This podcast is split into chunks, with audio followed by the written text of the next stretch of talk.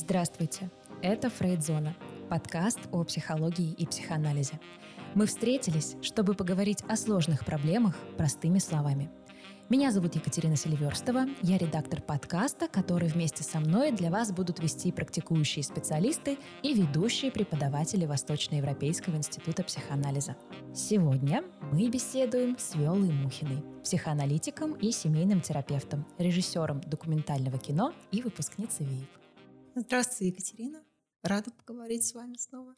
Близится пора Хэллоуина, дети обожают его, а родители все никак не могут понять, это все-таки праздник, которому стоит уделять внимание, или он все-таки он, может быть, вредит. И вот наша сегодня с вами задача, Виола, будет, наверное, одна из. Ответить на этот вопрос, разобраться в его историях, мотивах, ну и, собственно, понять, за мы или против? Расскажите, как вы к нему вообще относитесь? Празднуете Хэллоуин? А, я не могу не праздновать, потому что у меня день рождения совсем рядом, и трудно было не заметить а, оживление, шумиху, постепенно появляющиеся атрибуты праздника. И особенно с появлением детей э, этот праздник как-то вошел в мою жизнь, но не скажу, что у меня с ним все было однозначно. Обалдеть. У меня вообще совершенно противоположная история. У меня родители всегда ну, скажем, не поддерживали, они там не отрицали, не запрещали, но у меня сложился такой прямо вот стереотип, что это такой какой-то дурацкий праздник ряженых, вот. И, собственно, без э, какой-либо значительной смысловой подоплеки, скажем так. И я на протяжении достаточно долгого времени жила с этим убеждением, и признаться и сейчас не могу сказать, что сильно по-другому об этом празднике думаю. Может быть, сегодня наша беседа с вами как раз-таки меня разубедит в этом. Вот, к слову, для наших слушателей скажу, что мы с Виолой э, встретились уже действительно во второй раз, вот, и первая наша беседа, которая, к сожалению, э, не могла быть выложена по техническим причинам, она была посвящена разговору и разбору на тот момент нашумевшего сериала Тима Бертона «Уэнсдей». То есть мы, в общем, по тематике тоже с Виолой совпали. И мы разобрали некоторые эпизоды с психоаналитической точки зрения. Вот, к сожалению, как я уже сказала, подкаст не вышел. Но я думаю, что сегодня мы тоже, может быть, э, даже ее вспомним и упомянем, потому что такое вот э, мистическая, мистическая атмосфера и такой вайб, как сейчас говорят, э, тоже э, у Wednesday присутствует. Расскажите, Вел, как, как, собственно, вы проводите Хэллоуин? А, не скажу, что каждый год а, праздную а, так вот э, сильно. Изначально это просто повод собраться с семьей и украсить дом, и сделать какие-то поделки из стыков – а, возможно, даже переодеться и пойти. Или взять элементы такого убранства, типа как шляпы, колпаки, выйти на улицу. Может иногда э, повесить пиньяту в парке, попробовать побить ее вместе с детьми, пригласить э, э, друзей тоже, высыпать конфеты и обрадоваться такому. Элемент квеста тоже найти эту пиньяту. Иногда это способ где-нибудь за городом, где украшено, где бывают какие-то конкурсы. В зависимости от того, где находимся и в каком э, мы состоянии, не болеет ли кто-нибудь, чтобы праздновать это публично или э, с собой. Но для нас это скорее э, теплый праздник с элементами карнавала, которые просто нравятся детям. Вот вы рассказываете, я хочу сказать, что мне очень откликается. Я очень люблю, как пахнет тыква, запах. Мне безумно нравится, он кажется мне таким одним из самых уютных. И вот, несмотря на то, что я не праздную Хэллоуин, я тоже обожаю этот вот период, конец октября, начало ноября. Это такой повод действительно зажечь свечи, посмотреть на то, как прекрасно горит э, пламя, которое вот заключено в объятия свечи, и приготовить что-нибудь вкусное из тыквы. Но оно для меня это время не мистическое, а ведь э, Собственно, история праздника, она непосредственно с этой мистикой связана. если я правильно помню, то праздник изначально кельтский, и обязаны да, э, ну, не мы, но, скажем, возникновение его э, именно от кельтских традиций. Верно? Да, я сама многое подчеркнула из книги Жана Маркаля «Хэллоуин. История традиций», и с удивлением узнала, что, оказывается, в Самайн – а, начинался год у кельтов, как раз когда это время ознаменовало приход темных времен а, с 1 ноября, но поскольку у них был а, лунный календарь, эта дата всегда варьировалась, это было ближайшее к 1 ноября полнолуние. И праздновался он три дня до и три дня после. И, по сути, это были такие пирушки, на которые были, обязаны были присутствовать все члены племени – независимо от статуса, на которых действительно много э, пилось, елось. И с одной стороны, э, это был такой переход к более темным временам и к возможности и к началу Нового года.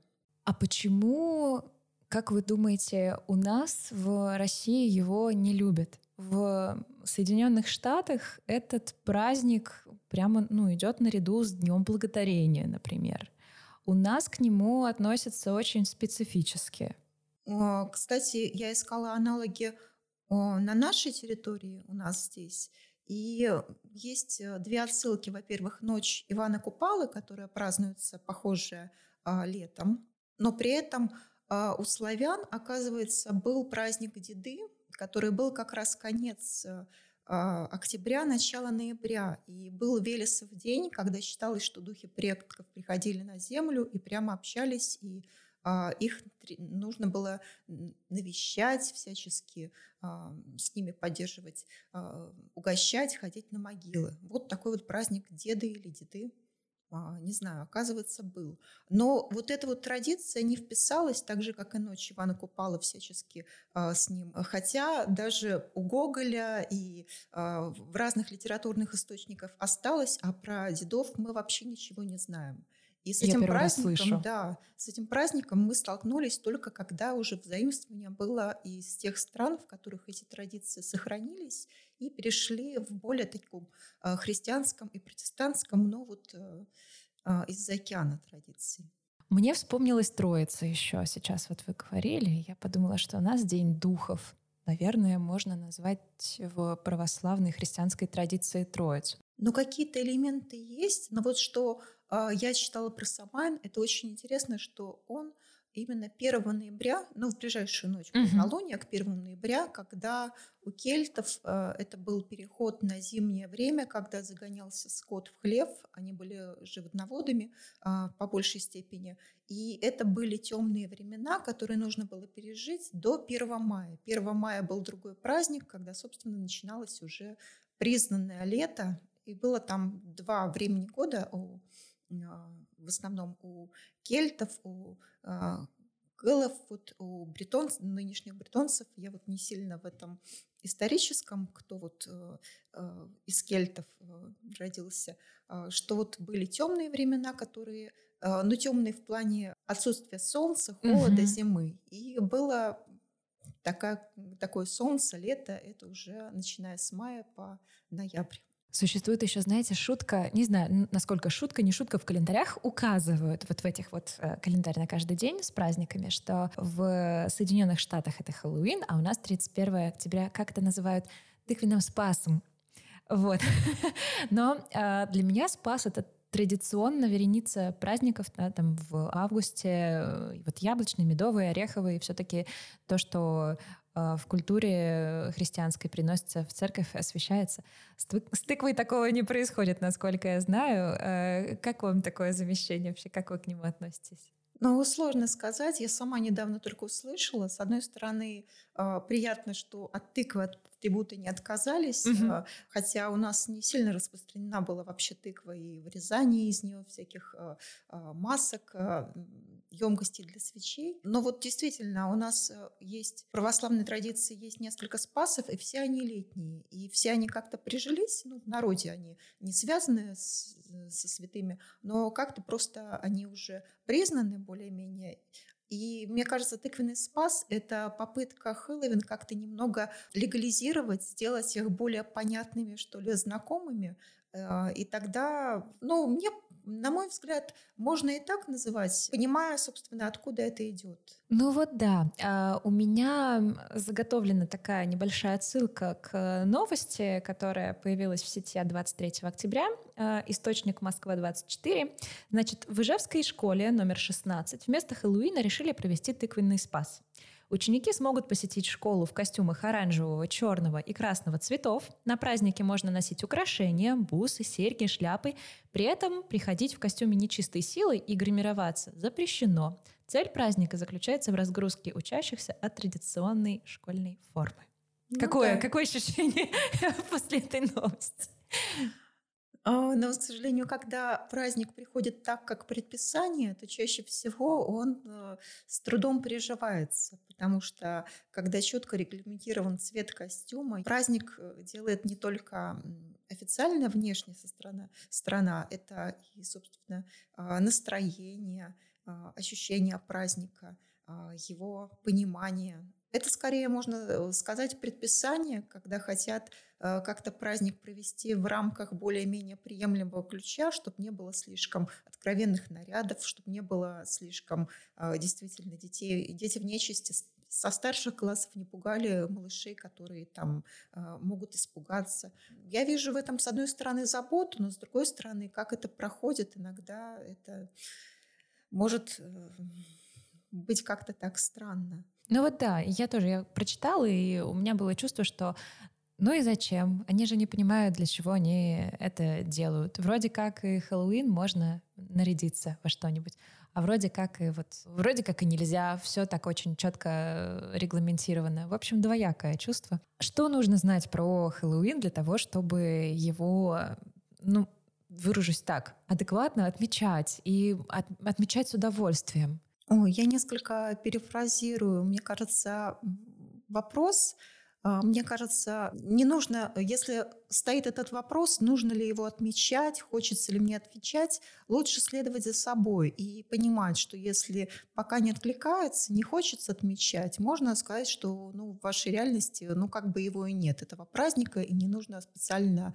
погружаться в его историю, пытаться найти для себя а, какие-то основания, чтобы его праздновать. Но если уже возник интерес, то есть много литературы, в частности, я рассказывала уже про Жанна Меркаля, э, с интересом прочитала его книгу про Хэллоуин. Можно, конечно, по-разному относиться, но я узнала много интересных фактов именно про то, что у праздника было, было действительно сакральное значение, что вот вы сказали, что для вас это скорее карнавал с ряжеными, что на самом деле у праздника именно сакральное, но раньше сакральные и профанные были как бы вместе связаны. А сейчас мы не знаем о сакральном, а у нас осталось только ощущение, что это профанное, просто все переодеваются в костюмы э, чертей или всякой нечисти, ходят, пугают или требуют конфеты за...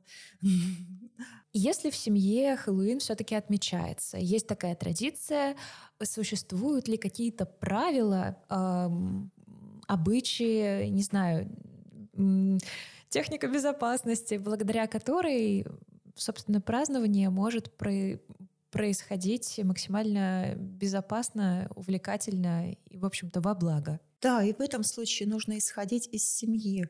А, кто, состо... кто хочет праздновать, какие дети, какой возраст детей. Потому что для подростка нормально нарядиться во что-то очень пугающее, а для более младших братьев-сестер нужно их подготовить к тому. Или, может быть, э, договориться о более приемлемом наряде. Или, может быть, э, для родителей неприемлемы какие-то более сексуальные, э, сексуализированные наряды подросших детей, и можно сойтись на компромиссе более приемлемом и объяснить свои взгляды. А потом техника безопасности, что пошалить мы можем с близкими людьми или в кругу тех, кто тоже празднует, принимают, и каких правила должны быть. Конечно. То есть всегда нужно понимать, э, чтобы быть в безопасном месте. И во всяком случае детей одних, э, ну, сейчас такие времена, что мы не отпускаем одних для нового опыта. Этот опыт должен быть э, безопасный и регламентирован.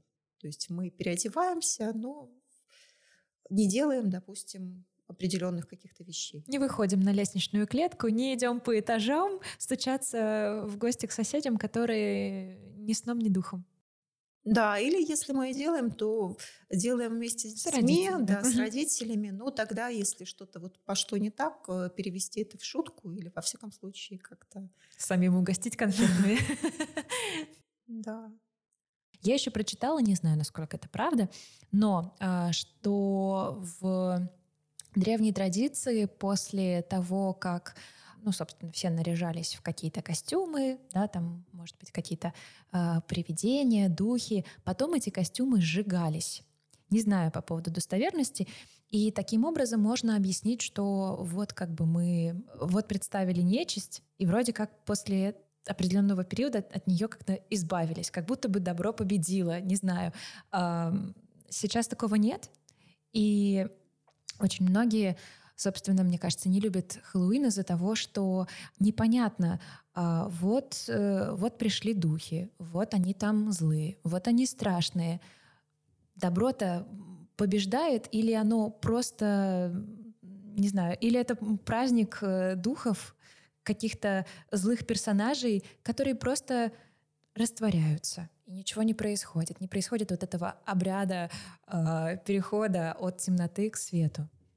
Вот, кстати, важный момент, а, об этом действительно стоит задуматься, потому что я сама э, тоже, когда Э, смотрела и размышляла, что думают психологи, что думают а, разные люди-эксперты по поводу Хэллоуина. Как за приводят такой пример, что действительно это возможность встретиться со своей темной стороной, со своей э, злом или страхами, которые сидят внутри, и возможность э, с помощью шуток, смеха, конфет обыграть это, а, поговорить о смерти, вспомнить о своих предках и даже облачившись в супергероя, расширить свой, свой репертуар поведения, тихому ребенку стать злобным и кричащим монстриком, позволить себе там пошалить, позволить девочке, которая на самом-то деле не может одеть что-то более вызывающее, когда в нормальной жизни нельзя, а просто хочется очень и не разрешается. А, но опять-таки это для того, чтобы с этим совладать и чтобы на следующий день это закончилось. А, когда я смотрела тоже варианты, то, что пишет Франсуаза Дальто о Рождестве, она тоже говорила, что миф, поэзия – это очень важно для детей, чтобы он присутствовал в какой-то форме, когда он может действительно совладать, может почувствовать себя тоже творцом, себя тоже Дедом Морозом. При этом ему важно знать, что это и не совсем на самом деле, что это зло как бы присутствует, но вот мы сейчас в это поиграли – а потом уже нет, все, мир пришел к своему вот а, нормальному ключу. А, но в то же самое время я вспоминаю, что сейчас пересмотрела замечательную лекцию, она вот есть, Куликова, вот про природу зла. Андрей Иванович. Да, ага. Андрей Иванович, да. Про то, собственно говоря, как зло, вот черепа в линии, очень много в линейке даже детской одежды, черепов, вот всевозможных Это атрибутов. Правда. Зло растворено вот буквально повсеместно, то есть оно присутствует в каждый день. И мы из-за этого потеряли сакральность встречи с ним, что действительно это было бы очень а, важно, когда это было бы на Хэллоуин или как регулируемое, когда потом это все прячется, сжигается. И вот сжигание это на самом-то деле, а, я вот задумалась о том, что это может быть действительно хороший ритуал в плане, ну, может быть, трудно осуществимый, как как сжечь костюмы, все это экологически, может быть, не так оправдано. Ну и плюс стараешься, делаешь их тоже жалко, на самом деле. Да, да, это, конечно, тоже. Но вот это э, могло бы знаменовать завершение, победу над злом и переход в какое-то новое, другое, вот свободное от, до, до следующей встречи Хэллоуина. А у нас, как правило, это все хранится до следующего да. Хэллоуина. Но, кстати, если это хранится в сундуке или где-нибудь в каком-то ящичке отдельном, как бы закрытом, то и мы сами можем регулировать, когда достать, то это тоже элемент терапии, игры.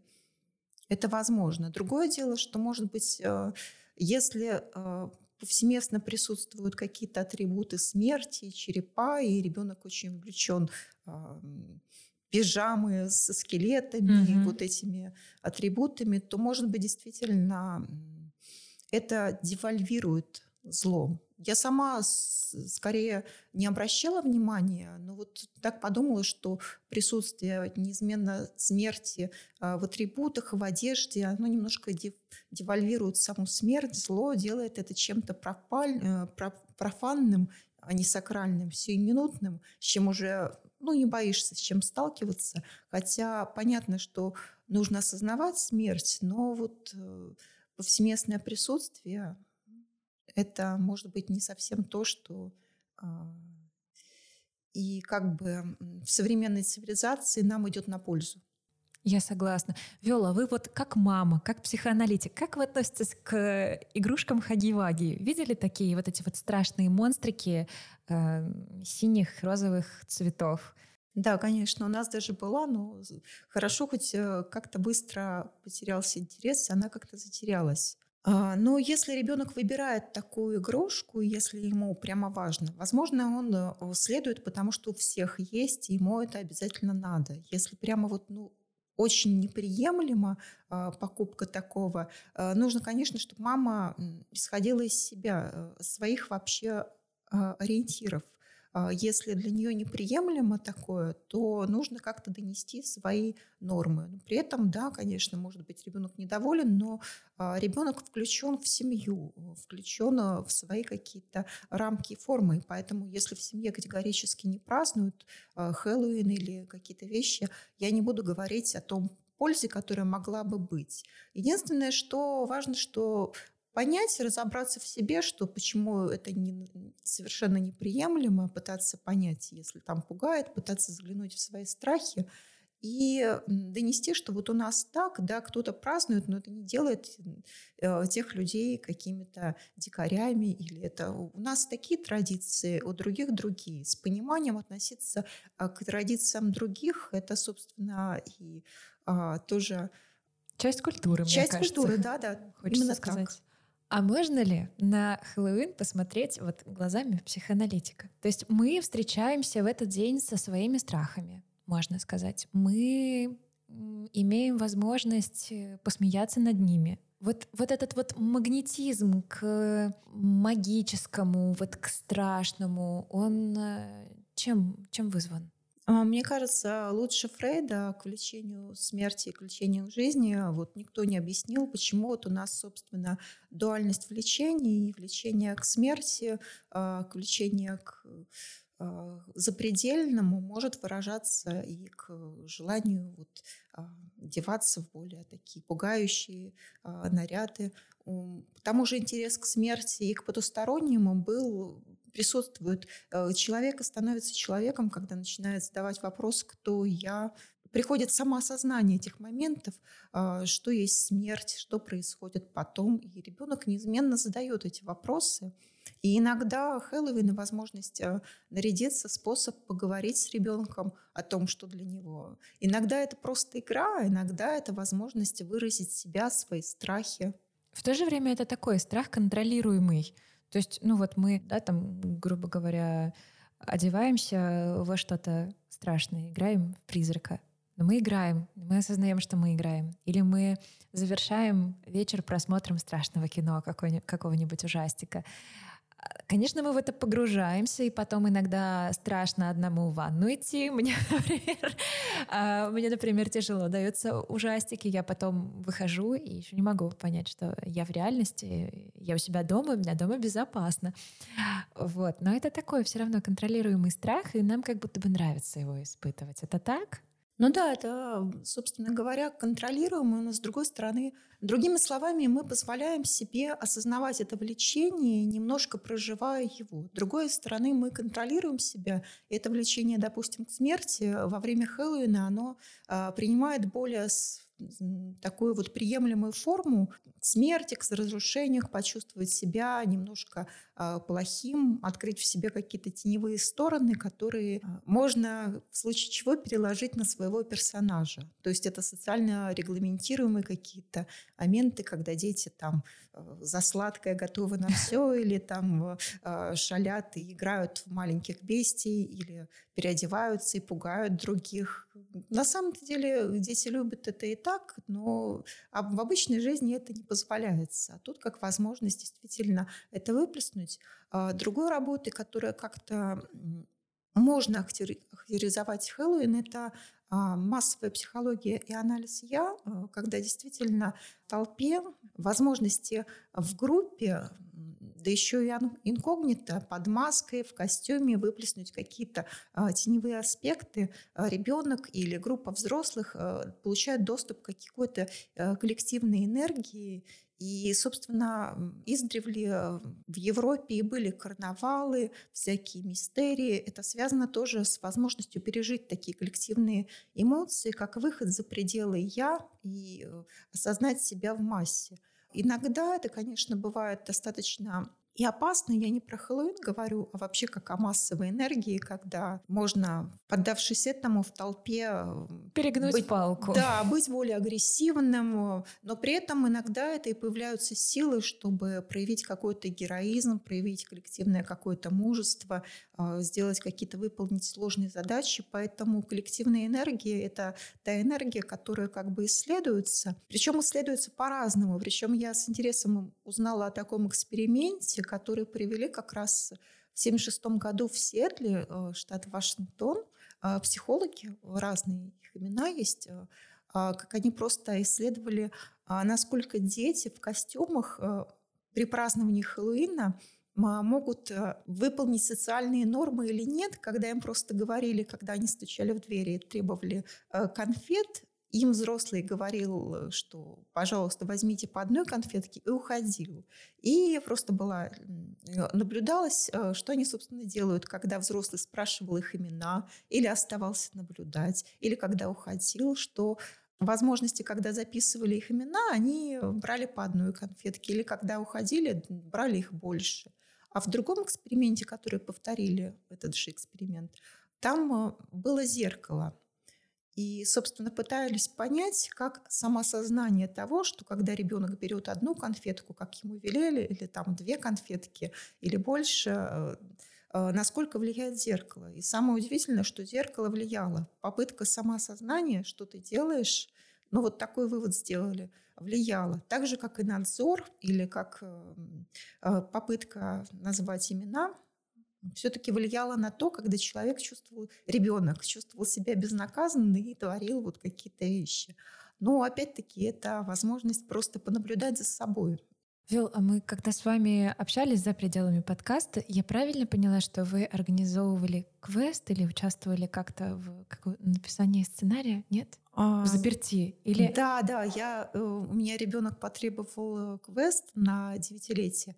И я нашла такой квест, когда по «Звездным войнам» мы оказались в запертом пространстве. Там нужно было придумать какие-то, а, найти ключи, найти какие-то возможности выхода. А, вы вместе и, ходили Да, просто. я вместе ходила. И, с одной стороны, мне самой было немножко не по себе от того, что нужно быстро искать, спасать планету, делать. Я наблюдала за детьми, и, в общем-то, от хаотического движения иногда была возможность проявления каких-то лидерских качеств, возможность проявить находчивость, а, возможность успокоиться, возможность просить подсказки. То есть это действительно возможность была поисследовать, как при определенных ситуациях, которые в обычной жизни не сталкиваются с этим девятилетние дети, чтобы ну, там малышему 6 было, ну, старшему 9. Да, они не сталкиваются с тем, чтобы э, в таких достаточно сложных условиях проявить свой героизм, проявить свои лидерские качества,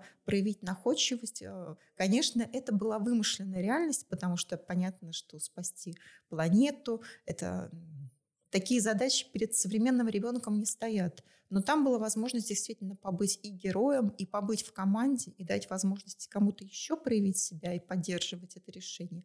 И быстро передвигаться там по какому-то туннелю, быстро искать кнопки, перелетать туда, а, распределять это. И я на удивление заметила, что я Сначала думала, что я должна руководить, я должна как-то кого-то посылать наверх, кого-то вниз, быстро искать какие-то ключи, а, смотреть, не опасно ли это, или поторапливать. Но я немножко поняла, что я могу самоустраниться, потому что дети даже в таком возрасте оказались легко самоорганизуются. Они действительно делали то, что лучше получается, пытались э, сделать максимально, и на удивление друг друга поддерживали, хотя не скажу, что они даже многие были сильно знакомы. То есть это была какая-то действительно общность, которая вот сформировалась, и которой э, я очень удивлена была, и мне кажется, что это позитивный опыт. Другое дело, я, конечно, смотрела, чтобы никто сильно не испугался, и там, собственно, смотрели, были камеры, те, кто организовывал квест, и в случае чего давали подсказки, но мне показалось, что это действительно возможность пережить некий ценный опыт современному ребенку, который а, иногда от него ничего не зависит в жизни. За него решают родители, его привозят, приводят в школу, привозят на какие-то кружки, где он добивается чего-то. Но вот такой вот элемент игры а, со сложными заданиями, этого мало в современной жизни. Вот как э, одна из э, вариаций проведения досуга, мне кажется, на, эм, на период Хэллоуина — вполне себе можно сходить на какой-нибудь квест. Это было бы довольно интересно. Но можно самим устроить какой-то квест, можно придумать какую-то игру. А, на самом деле очень много всяких традиций. А, даже, собственно говоря, у нас не было Хэллоуина, но у нас, э, кто помнит э, детство еще в советском пространстве, э, пионерские лагеря всегда знают, что с наступлением темноты была практика рассказывания страшных историй. О, да. А, пугание других и совладание со страхами. Это было и без фильмов ужаса. И это был естественный элемент взросления. Я даже узнала, что и в Древней Италии были похожие а, ритуалы, когда, допустим, дети собирались в темной комнате, передавали друг другу виноградину и говорили, это глаза мертвеца, передай дальше. Это без всех этих э, современных вот этих вот э, э, леденцов в виде глаз или вот мармелада. То есть это было и до появления атрибутов. То есть дети всегда искали возможность найти что-то такое потайное, совладать со страхами и в групповом каком-то даже нерегулируемом взрослом формате, если это было возможно, они проводили такие вот можно даже сказать, своего рода инициации, mm-hmm. потому что проведение их было своеобразным ритуалом взросления и перехода на какой-то новый уровень. Вы сейчас говорили, мне сразу, знаете, вспомнились вот эти конфеты из Гарри Поттера со вкусом рвоты, ушной серы. Вот это вот. А, кстати, по поводу Гарри Поттера. Я решила, что мне вот в этот период сейчас очень хочется перечитать все, все семь книг.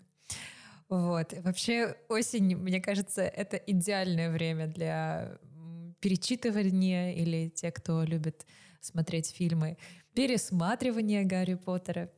Почему? Вот как это, как это объясняется, эта тяга? Но осень вообще хорошее время, осень-зима, темные времена, чтобы с книжкой устроиться в теплом кресле. Да. С чашкой чая, почитать чего-нибудь, посмотреть также а, что-нибудь. Но если говорить о, о самом Гарри Поттере и вот э, о похожих сериалах, э, даже опять-таки о Венсдей с миром магии, с миром вот э, это опять-таки тоже опирается на э, веру в сверхъестественное, в детское еще ощущение своей какой-то... С одной стороны, мир э, интересен, необычен, как вот э, сверхъестественен, но с другой стороны, у тебя есть какие-то способности совладать с этим. Кстати, это да. Это опять-таки поднимает тему про то, что у тебя есть нечто, что другие не замечают, но ты это открываешь и способен преодолеть это. Но, естественно, мир магии как-то более захватывающий, интересен как ребенку, так и многим взрослым. Это, с одной стороны, поэзия. Это то, что нашло от первобытного ощущения жизни, когда мы не знали, что стоит за теми или иными явлениями, а, за теми или иными процессами. Кстати, мы до конца обо всем тоже не знаем.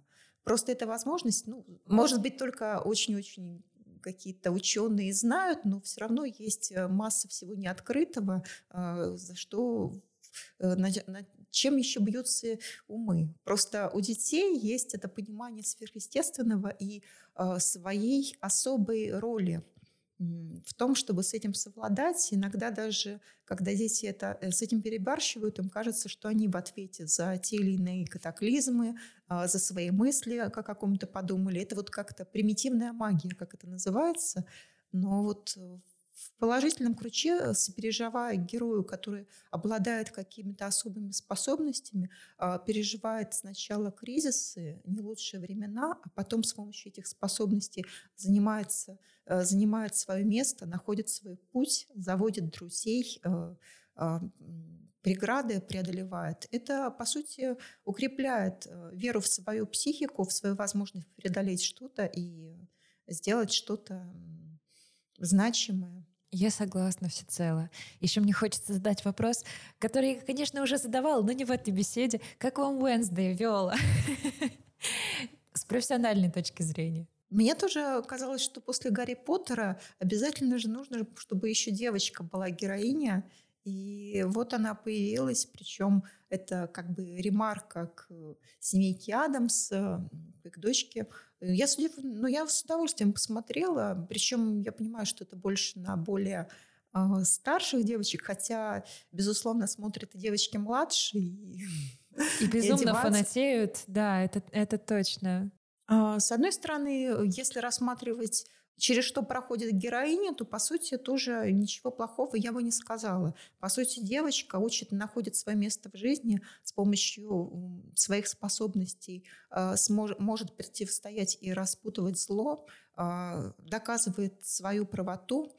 Даже не нацеливаясь на поиск друзей, она приобретает друзей, а, находит даже в таких непохожих и находит даже любовь, которая оказывается, как и первая любовь, часто э, не всегда такой радужной, но находит в себе силы э, пережить это. По сути, это готовит к девочек взрослой жизни через вот такие вот э, атрибуты, которые нравятся современным детям. Ну, по сути, нам всем нравится, потому что у нас есть еще это вот глубинное магическое мышление, связанное еще вот с доисторическими временами и с тем, что в самом начале заложено в человеческую психику. Это, когда, это процесс, когда мы пытаемся объяснить какие-то незнакомые нам феномены какими-то волшебными силами, грубо говоря. Это магическое мышление. А, да, и когда мы чувствуем себя в ответе за многое, свою субъективность, когда мы можем через э, себя что-то преобразовывать. Угу. Хорошо, а тоже вот э, тоже с профессиональной точки зрения, как режиссера документального кино, я когда сказала коллегам, что у нас будет подкаст, они попросили меня спросить, с чем сейчас э, связана популярность такого жанра, как true crime. Я, честно говоря, не знала бы, что это так называется, потому что просто до этого периодически натыкалась на подкасты, которые, например, специализируются исключительно на историях о маньяках, убийцах, преступлениях. Этот же жанр сейчас используют некоторые блогеры для того, чтобы, ну, по сути, делать неплохое документальное, если не кино, то не знаю, как, как правильно это у блогеров э, называется. Наши слушатели могут написать мне в комментариях. вот, но масса действительно контента появляется, который посвящен вот именно маньякам, убийцам, таким рассказам, что было, возможно, давно, несколько лет назад, но, в общем, достаточно большая аудитория вокруг этого собирается. С чем связана популярность жанра? Но мне кажется, свойственный многим людям интерес к крайним формам человеческой психики, а, того, что дозволено, что выходит за рамки.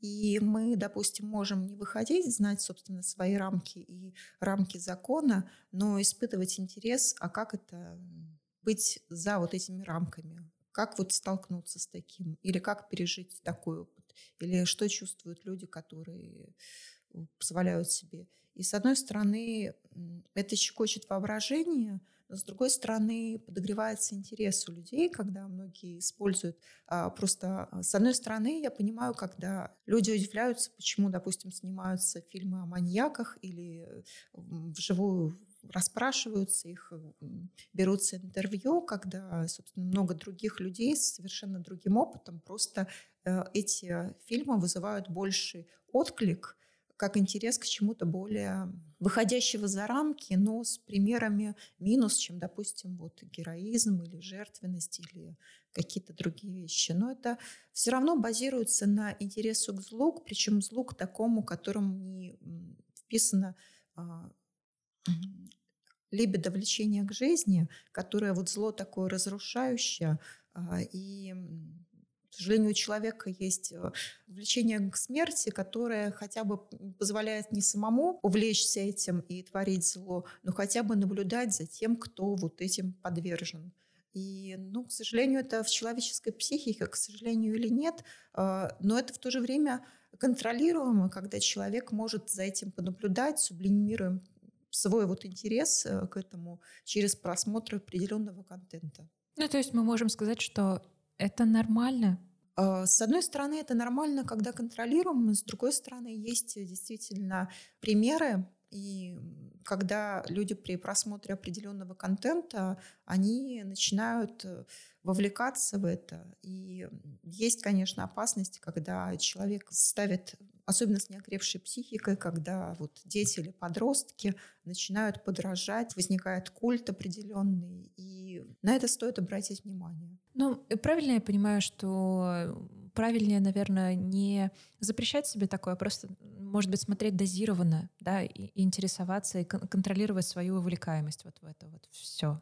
Да, конечно, потому что важно иногда задать вопрос, что я, собственно, делаю, где я сейчас, что я чувствую, что я пытаюсь э, компенсировать, или, может быть, я просто увлечен этой историей, хочу узнать новое, хочу узнать что-то такое, что выходит за пределы моей психики. Что мне теперь с этим знанием? А, у меня там появляется учащенное дыхание, мне страшно потом в ванную сходить, или я боюсь, я уже смотрю на людей подозрительно, когда я иду на работу, а, что мне дает вот это вот знание и что оно привносит в мою жизнь, как оно обогащает мою жизнь, делает ли оно меня лучше или, собственно, делает э, меня более взращивает мою паранойю или вот э, позволяет проявиться более каким-то а, тягостным состоянием. То есть нужно контролировать себя, понимать и в свое какое-то влечение исследовать. Иногда в этом ничего плохого нет, посмотреть фильм ужасов или действительно узнать, что чувствуют люди, которые вот выходят за рамки и которые перешли границы и которые осуждаемы обществом. С другой стороны, вот, да, нужно исследовать себя, но когда просто запрещают, э, с одной стороны, родители должны да, контролировать контент, потому что должны что-то объяснять и должны где-то вести беседы с детьми, потому что неконтролируемый просмотр детей а, даже более такими невинными фильмами ужасов и всякими ну, такими страшилками, даже, да, да страшилками постоянно может тоже о чем-то говорить и тоже менять э, их реальность что, собственно, уводить от реальности, что это иногда может помогать перерабатывать какие-то страхи, э, совладать с ними, а иногда может действительно увлекать их, вовлекать в субкультуру, которая, может быть, э, уже меняет восприятие и ограничивает возможности, а не позволяет э, детям в чем-то расти и видеть разные возможности. Мне в связи с этим хочется закончить это двумя мыслями. Первое — это то, что все это есть опыт, просто как бы банально это не звучало, но важна мера. Вот это первый. А второй, э, второй я, наверное, попрошу прокомментировать, потому что он не мой. Я его нашла э, и позаимствовала. И звучит он так. В целом Хэллоуин мы вернемся к нему, потому что подкаст наш э, был посвящен именно этому. И вот мысль заключается в том, что Хэллоуин призывает нас уважать наши страхи, доверять интуиции и принять загадочную природу бессознательного. Согласимся с этим тезисом? Да, по сути, да. Ну и замечательно. Я надеюсь, что наш подкаст был очень интересен и полезен нашим слушателям. И на этом все. Спасибо всем, кто нас слушал. Подписывайтесь на наши социальные сети и не забывайте оставлять комментарии и оценки. До новых встреч!